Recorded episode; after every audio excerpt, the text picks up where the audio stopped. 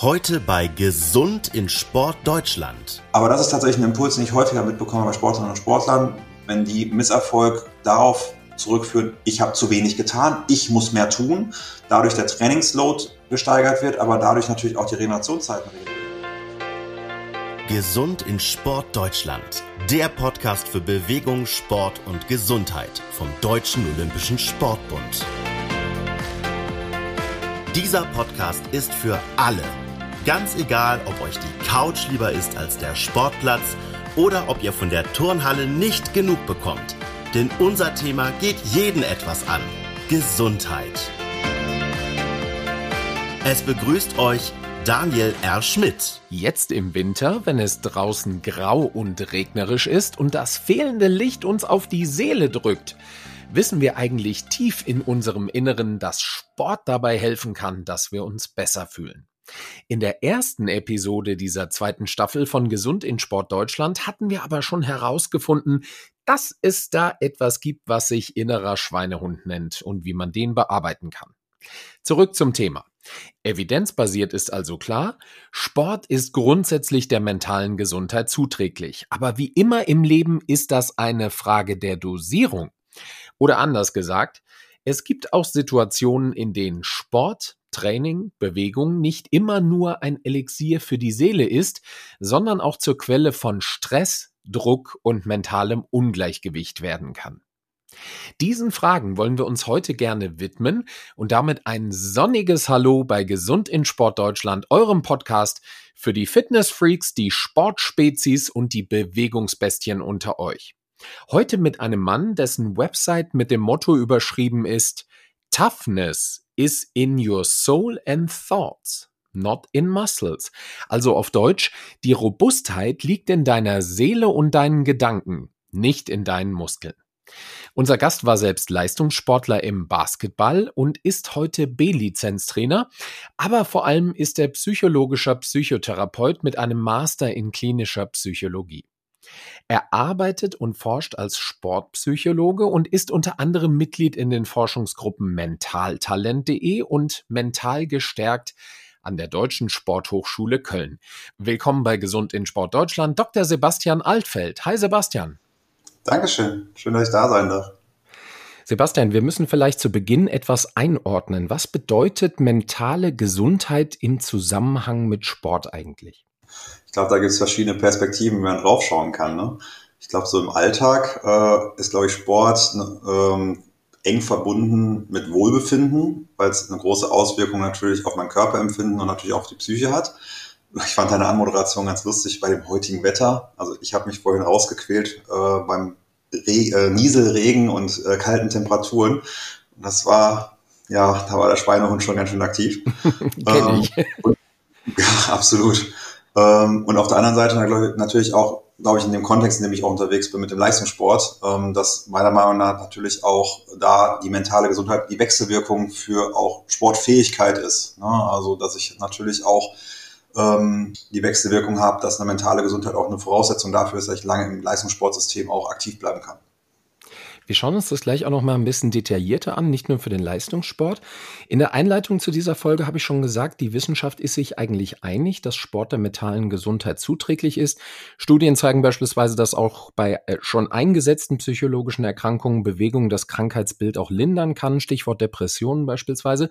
Jetzt aber noch mal ganz allgemein. Wie kann Sport dabei helfen, die mentale Gesundheit zu fördern? Welchen, welchen Mehrwert hat Sport für die mentale Gesundheit? Du bist ja gerade schon darauf eingegangen, dass natürlich bei psychischen Erkrankungen das ein ganz, ganz wichtiges Mittel ist. Es ist tatsächlich so, dass mittlerweile auch Lauftherapie akzeptiert wird und auch mit gefördert wird in einem Gesamttherapiekontext.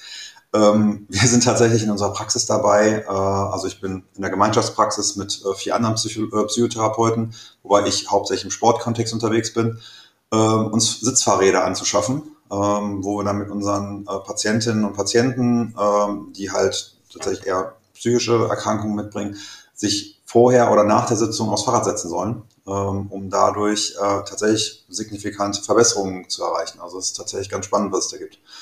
Wir haben jetzt mal aber eher im alltagsbezogenen Bereich. Ähm, es ist so, dass natürlich körperliche Bewegung ähm, ganz unterschiedliche Wirkungsweisen haben. Natürlich auf der einen Seite äh, fördert es unsere mentale Gesundheit dadurch, dass wir Stress abbauen können. Ne? Wenn wir lange Stress haben, wenn wir lange überfordert sind, dann entstehen Stresshormone in unserem Körper. Wir haben Muskelverspannungen auf Zeit. Ähm, und Bewegung führt dazu, dass wir diese Muskelverspannung lösen können. Das ist das eine. Kommt natürlich auf die Sportart an, die ich dann vielleicht auch mache. Aber vor allem durch Bewegung werden bestimmte Hormone ausgeschüttet und äh, bestimmte ähm, ähm, Endorphine, also Glückshormone wie Endorphine oder auch Serotonin.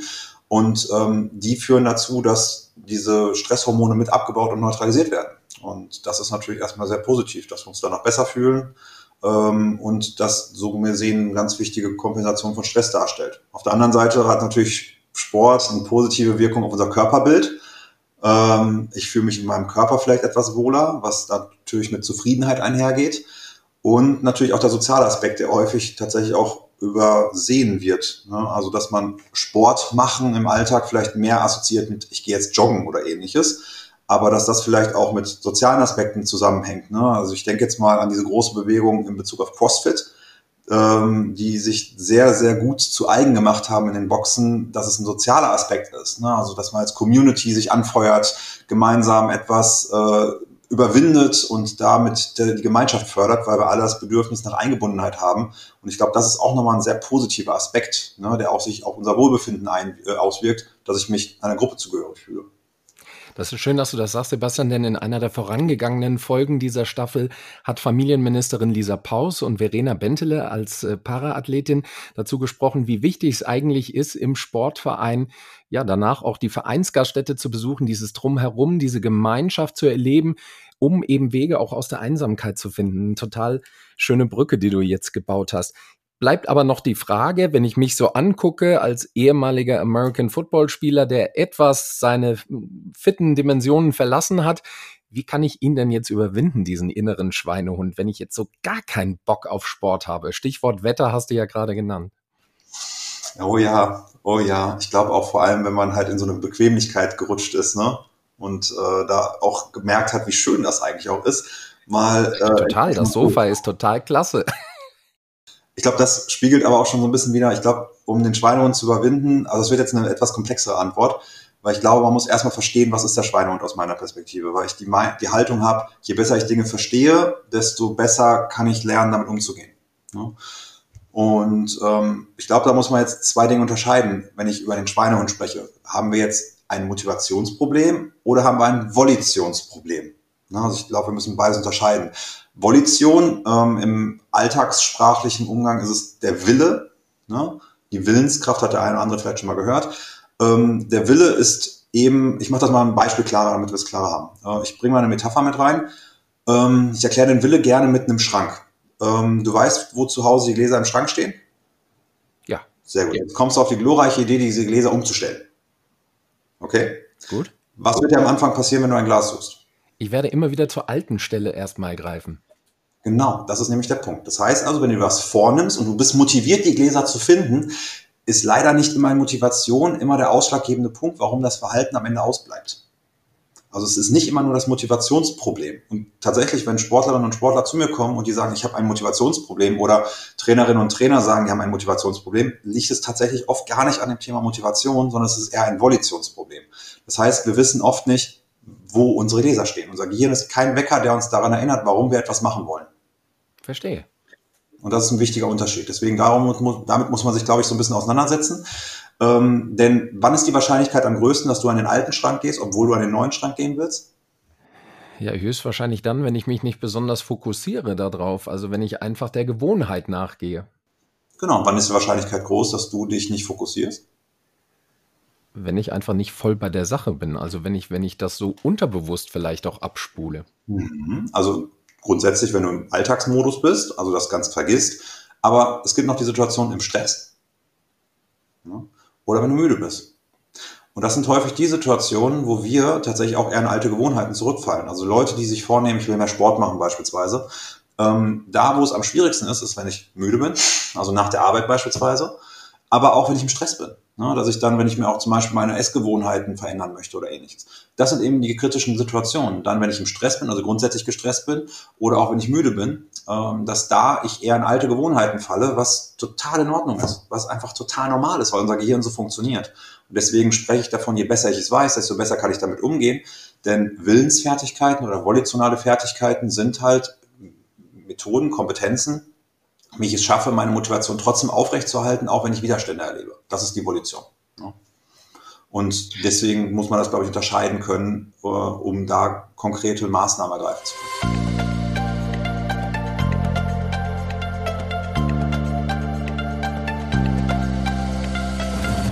Das schreit aber auch so ein bisschen danach, als müsse man selbst den Teufelskreis durchbrechen. Denn äh, du hast ja gesagt, Stress führt eventuell dazu, dass das ein Hinderungsgrund ist. Sport hilft mir aber wiederum, Stress quasi abzubauen. Also muss ich ja irgendwie auch raus aus dem Hamsterrad. Mm, ich finde das kein Widerspruch. Im Sinne von, dass ich das immer unterbrechen muss, weil es suggeriert ja, ich darf keinen Stress haben. Ich finde, Stress ist total normal und gehört auch zum Leben dazu und das ist auch total in Ordnung, dass wir Stress haben, weil Stress ist, äh, hat eine gesunde Facette. Ne? Sondern ähm, ich glaube, da ist auch wieder die Dosis macht das Gift. Ähm, aber vor allem auch, wir haben Stress und dann brauchen wir unsere ja, Mechanismen dagegen, wie zum Beispiel Sport. Und jetzt brauche ich die Mechanismen, die mir helfen, daran zu denken. Also das ist, glaube ich, der entscheidende Punkt, den man dann verstehen muss. Und ich glaube, da ist, glaube ich, nicht dass die Lösung, ich muss den Stress loswerden, sondern ich muss wissen, wie ich unter Stress daran denke, was gut für mich ist. Und das ist, glaube ich, der entscheidende Punkt bei dieser Komponente, wenn man die jetzt nochmal aufmachen möchte, im Sinne von Stressmanagement, Erholungsmanagement etc. Also die Frage sich stellen zu können, wie denke ich daran? Und wenn ich jetzt zurückkomme, wie gehe ich damit um? Ähm, wie gesagt, wenn wir unterscheiden und wir machen jetzt Motivation erstmal auf, dann äh, muss erstmal klar sein, wie schaffe ich Motivation? Was ist Motivation? Ne, hier kommt natürlich die Smart-Formel ins Spiel. Äh, Menschen, die im Sportkontext sind, haben die vielleicht schon das eine oder andere Mal gehört. Also sprich, wie soll ein Vorhaben ähm, konzipiert sein, damit es die Wahrscheinlichkeit erhöht, dass es wirklich umgesetzt wird? Also ich verstehe mich als Wahrscheinlichkeitsoptimierer. Und äh, alles, was wir in unserer Arbeit ja machen als Psychologen, ist, wir wollen die Wahrscheinlichkeit erhöhen, ein bestimmtes Verhalten zu zeigen. Also sollten wir ein Verhalten auch so formulieren, dass es mit hoher Wahrscheinlichkeit umgesetzt wird. Und da gehört Smart so ein bisschen zu. Smart ist so ein Hilfsmittel. Smart steht für spezifisch, messbar, attraktiv, realistisch und terminiert. Und ähm, soll halt eben dabei helfen, ein klares Verhalten zu formulieren. Also man kann sagen, die Begrifflichkeiten also die, ähm, die Buchstaben S, M, R und T sind da relevant, also spezifisch, messbar, realistisch und terminiert. Also habe ich ein konkretes Verhalten formuliert, ist der erste wichtige Punkt beim Thema Motivation. Und das ist das, woran es häufig bei Leuten scheitert, die sich dann vornehmen, naja, ich möchte mehr Sport machen versus, jetzt in Form von einer smarten Formel, ich möchte montags, mittwochs und freitags für eine Stunde ins Fitnessstudio gehen, von, äh, ins Fitnessstudio gehen von 16 bis 17 Uhr. So. Die zweite Formulierung, erhöht die Wahrscheinlichkeit, dass ich es wirklich eher mache, weil es konkreter ist. Ich habe ein konkretes Vorhaben formuliert. So, das ist tatsächlich ein wichtiger Unterschied. Menschen, die sehr, sehr strukturiert denken beispielsweise, also jeder von den Zuhörern, wenn man über strukturierte Menschen nachdenkt, wird den definitiv ein Beispiel nach äh, einfallen. Diese Menschen denken smart. Also das heißt, die denken morgens äh, nicht ah, ich muss morgen früh aufstehen, sondern, ach ja, ich muss morgen um 7 Uhr aufstehen, weil dann muss ich das und das und das machen. Also die haben ein sehr smartes, also die denken smart. Die haben das schon verinnerlicht, weil sie es durch ihr Umfeld irgendwie beigebracht bekommen haben. Und ähm, Menschen können das aber erlernen, indem sie sich klar machen, wie sie eigentlich Vorhaben formulieren müssen. Ja, das ist das eine. Also die erste Frage, die klar sein muss, habe ich ein klares Verhalten benannt für mich, was ich von mir vornehmen möchte. Der zweite wichtige Punkt ist aber, ist mir dieses Verhalten wichtig? Und das ist das A. Das ist genau das, was in der Mitte steht von Smart. Und das steht für attraktiv oder Wichtigkeit. Ist mir das tatsächlich wichtig? Ist, dieses, ist diese Tätigkeit für mich attraktiv? Und das ist für mich eigentlich so der Kern, was Motivation ausmacht, weil ähm, jeder hat unterschiedliche Bedürfnisse. So, das heißt, nur weil dem einen Laufen gefällt, heißt es nicht, dass mir das Laufen gefallen muss. Ne? Also ich laufe gerne. Ne? Ich finde es, es hat total viele Benefits für mich, aber ich kenne ganz, ganz viele Menschen, die Laufen hassen und das ist auch total okay, weil jeder von uns Bedürf andere Bedürfnisse hat. Das muss man sich sehr, sehr klar machen. Ich hasse Laufen auch wie die Pest. Ich oute mich hier. das ist auch total in Ordnung. Die Frage ist halt jetzt nur, möchte ich auf eine andere Aktivität ausweichen, die attraktiver für mich ist, beispielsweise? Also, wenn sie nicht attraktiv für mich ist, habe ich eine Alternative. Oder naja, wenn ich keine Alternative habe, was wir manchmal leider haben, dann muss ich mir die Frage stellen, wozu ist diese diese, diese Tätigkeit für mich gut? Und hier kommt das Thema Motivation mit ins Spiel. Was ist Motivation denn? Ich muss zugeben, ich habe da eine sehr unromantische Vorstellung. ähm, weil ja, ich bin da, ich bin sehr rational. Was ist Motivation? Was heißt Attraktivität? Attraktivität ist eine Kosten-Nutzen-Rechnung. Nehmen wir mal das Beispiel Kino. Ähm, hast du einen Film dieses Jahr im Kino gesehen? Ich habe dieses Jahr absolut gar keinen Film im Kino gesehen. Echt? Keinen einzigen? Selbst Avatar nicht? Doch, doch, nein, stimmt gar nicht. Oppenheimer habe ich gesehen. Oppenheimer. Oh, der geht auch lang, ne? Ja, der geht lang. Der geht lang. Musstest du zwischendurch aufs Klo? Nee, ich habe durchgehalten. Sehr gut. Aber danach aber, sind alle Dämme gebrochen, aber das sprengt, das sprengt den Raum dieses Podcasts. Aber das ist zum Beispiel der Klassiker. Nehmen wir mal dieses Beispiel, Motivation zu verstehen. Also nehmen wir an, ich habe einen Kinofilm, der lang geht, Avatar, Oppenheimer, und ich habe mir natürlich typischerweise die große, das große Getränk geholt und im Laufe des Films merke ich, boah, die Blase drückt. So. Was passiert jetzt? Jetzt passiert Folgendes. Im Kopf fängt an, eine Kosten-Nutzen-Rechnung zu beginnen. So, ich fange an, boah, gehe ich jetzt aufs Klo? Ach nee, also ich habe hab auf den Film jetzt die ganze Zeit gewartet. Ach nein. Hm, und oh, was denken jetzt die Leute, wenn ich aufstehe? Ne? Also es fängt jetzt an, entsprechend so eine Kosten-Nutzen-Rechnung abzulaufen, die bei jedem von uns anders ist. Weil unser Gehirn bei jedem anders ist. Das ist einfach nicht gut, nicht schlecht, das ist einfach, wie es ist. Und je nachdem, zu welchem Schluss mein Gehirn dazu kommt, ich sage bewusst mein Gehirn, weil das oftmals eine sehr unbewusste Entscheidung ist, treffe ich diese Entscheidung und so sieht mein Verhalten anschließend aus. So. Jetzt nehmen wir an, dass, dass der Film war mir nicht wichtig. Ne, das war, ich bin reingegangen, war total enttäuscht und irgendwie ist der langweilig oder ich wollte von vornherein da nicht rein und meine Partnerin oder mein Partner wollte da rein und ich muss jetzt pinkeln, ist die Wahrscheinlichkeit natürlich größer, wenn auf der Nutzenseite sitzen zu bleiben nicht so viel steht, aber auf der Kostenseite, weil meine Blase richtig wehtut, dass ich dann natürlich eher aufstehe und gehe.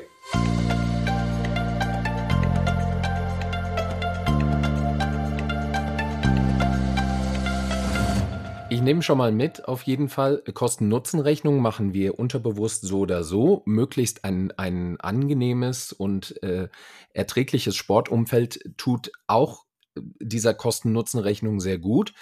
Jetzt ist es aber, wenn wir uns für Sport entscheiden, ja durchaus auch so, dass Sport der Seele nicht immer gut tut es gibt mit Sicherheit Situationen, wenn Sport auch der mentalen Gesundheit eher abträglich ist. Bevor du antwortest, lass uns das vielleicht ein bisschen konkreter machen und ein bisschen aufdröseln. Fangen wir mal im Leistungssport an. Wann geraten wir da an Grenzen? Wann schadet Sport der Seele oder der mentalen Gesundheit? Wann schadet Sport im Leistungssportkontext ist, glaube ich, wenn es zu viel wird. Also zu viel Trainingsinput versus zu wenig Regeneration, was unterschiedliche Gründe haben kann. Ähm, das kann natürlich auf der einen Seite sein, dass die Sportlerinnen und Sportler vielleicht nicht sinnvoll mit Misserfolg umgehen. Ähm, ich hatte heute noch ein Coaching mit einem Sportler, äh, wo genau das das Thema war. Schlechter, schlechter Wettkampf. Äh, Impuls, ich muss mehr tun. So, Impuls, ich muss mehr tun, weil viel hilft viel. Obwohl aber eigentlich das Trainingsprogramm gut auf ihn abgestimmt ist oder wir jetzt davon mal ausgehen und das jetzt gerade analysiert wird, muss er mehr tun. Also ist jetzt gerade die Hypothese, die wir prüfen. Ähm, aber das ist tatsächlich ein Impuls, den ich häufiger mitbekomme bei Sportlerinnen und Sportlern, wenn die Misserfolg darauf zurückführen, ich habe zu wenig getan, ich muss mehr tun, dadurch der Trainingsload gesteigert wird, aber dadurch natürlich auch die Regenerationszeiten reduziert werden. Und wenn ich das ständig tue und immer wieder an dieser Schraube drehe, kann das natürlich einfach zu viel werden und ich rutsche vielleicht ins Übertraining. Auf der anderen Seite kann aber auch ein Faktor sein, ähm, dass die Regeneration kürzer wird, weil ich zum Beispiel weniger schlafe, weil ich, weil mein Partner, meine Partnerin und ich ein, ein Kind bekommen haben beispielsweise. Das heißt, auch die Regenerationsschraube kann da ein bisschen schrauben, obwohl ich halt an der Belastungsseite nichts getan habe. Ähm, ansonsten natürlich auch das toxische Umfeld. Also wenn ich leider in einem Sportkontext bin, wo ich vielleicht ein toxisches Umfeld um mich herum habe, was sehr unterschiedlich sein kann. Das kann natürlich Trainerin, Trainer sein mit unbedachten Aussagen, ähm, dass äh, ein Trainer, eine Trainerin mich eigentlich pushen möchte, ähm, aber vielleicht einen Kanal bei mir trifft, entweder weil die Aussage nicht sinnvoll und zielführend formuliert war und viel Interpretationsspielraum lässt, oder ich vielleicht auch auf diesem Kanal auch höre, also dass ich vielleicht auch mit Kritik nicht so gut zielführend umgegangen bin, ähm, dass ich daraus halt für mich raushöre, ich bin beispielsweise zu dick, ähm, ich muss abnehmen, beispielsweise, ist leider ein Thema, was immer mal wieder aufkommt, ähm, aber halt nur spezifisch und ne, in einer ganz normalen Verteilung. Ähm, dann natürlich bin ich vielleicht in einer Trainingsgruppe, die vielleicht auch toxisch ist. Also sprich, äh, werden Ellbogen ausgefahren, weil das meine direkten KonkurrentInnen sind. Und ähm, da wird vielleicht auch mit Dingen gearbeitet, die nicht zielführend sind.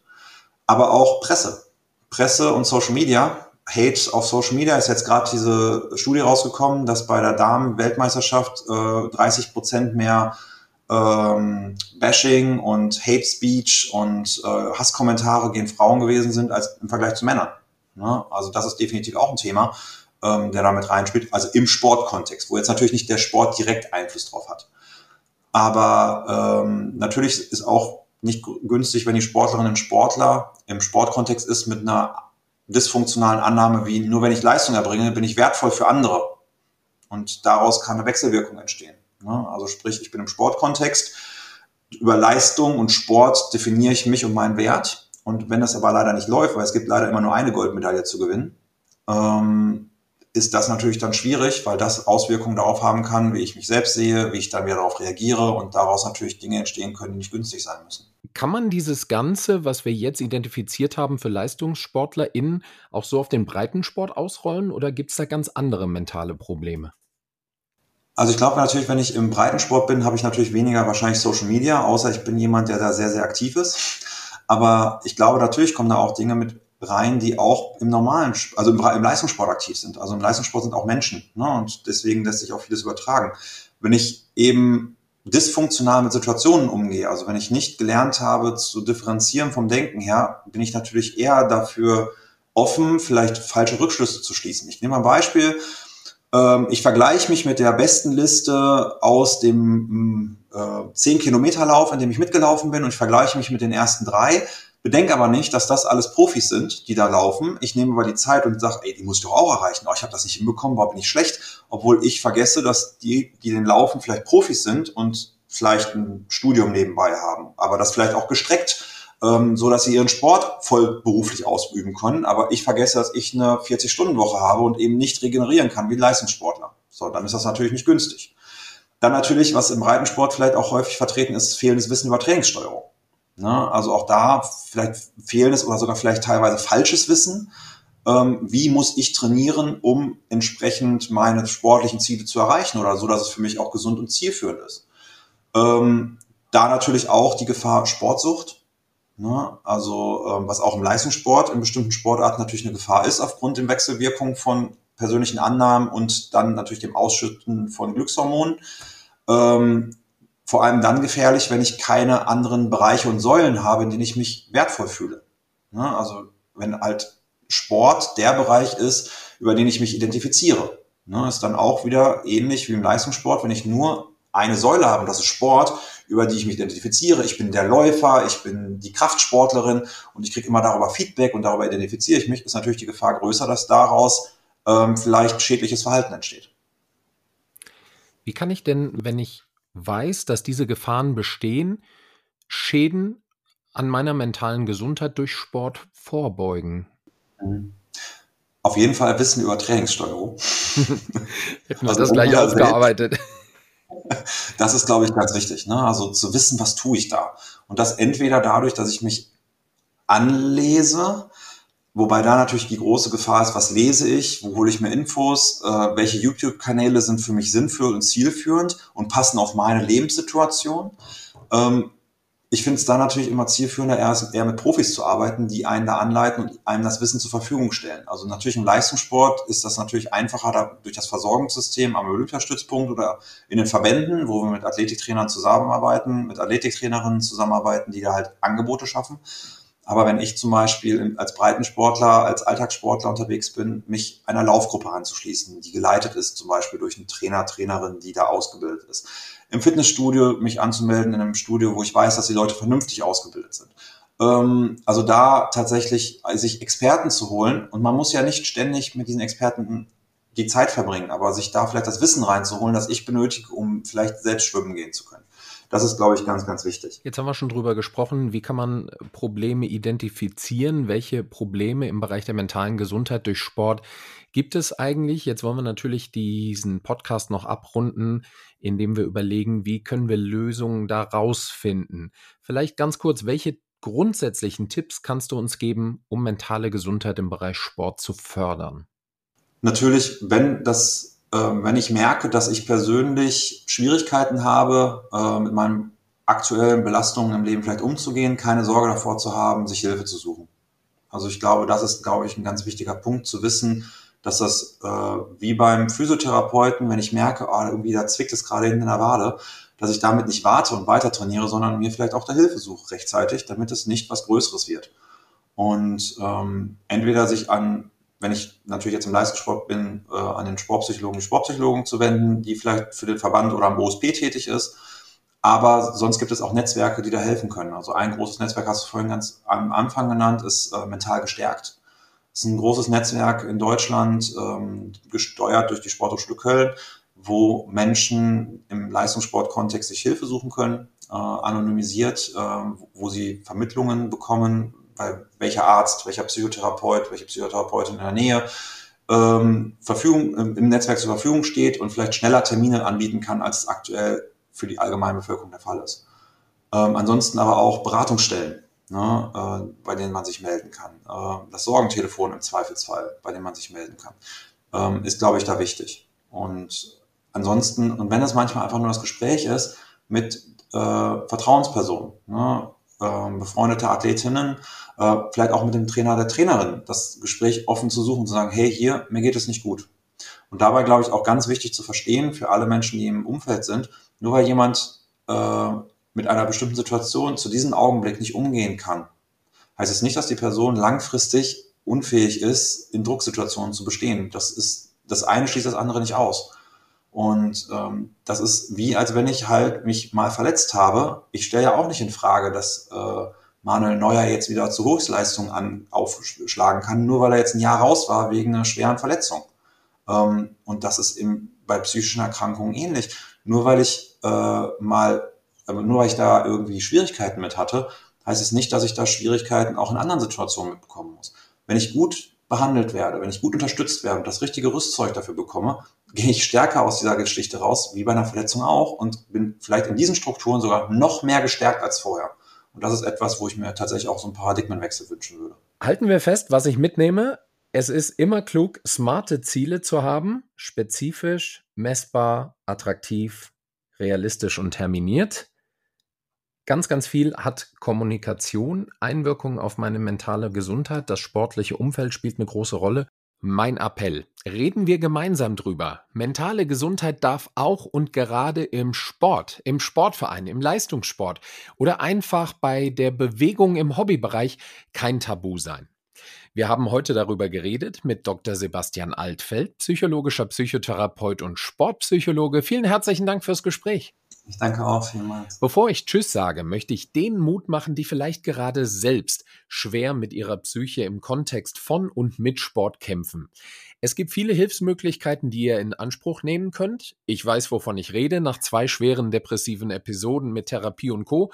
kann ich euch nur ermutigen, manchmal schafft man es nicht alleine, aber sehr wohl im Team. Bitte passt auf euch auf. Tschüss und bis zum nächsten Mal. Gesund in Sport Deutschland ist ein Podcast des Deutschen Olympischen Sportbundes. Redaktion Konstanze Garwin und Vivien Graf. Host Daniel R. Schmidt.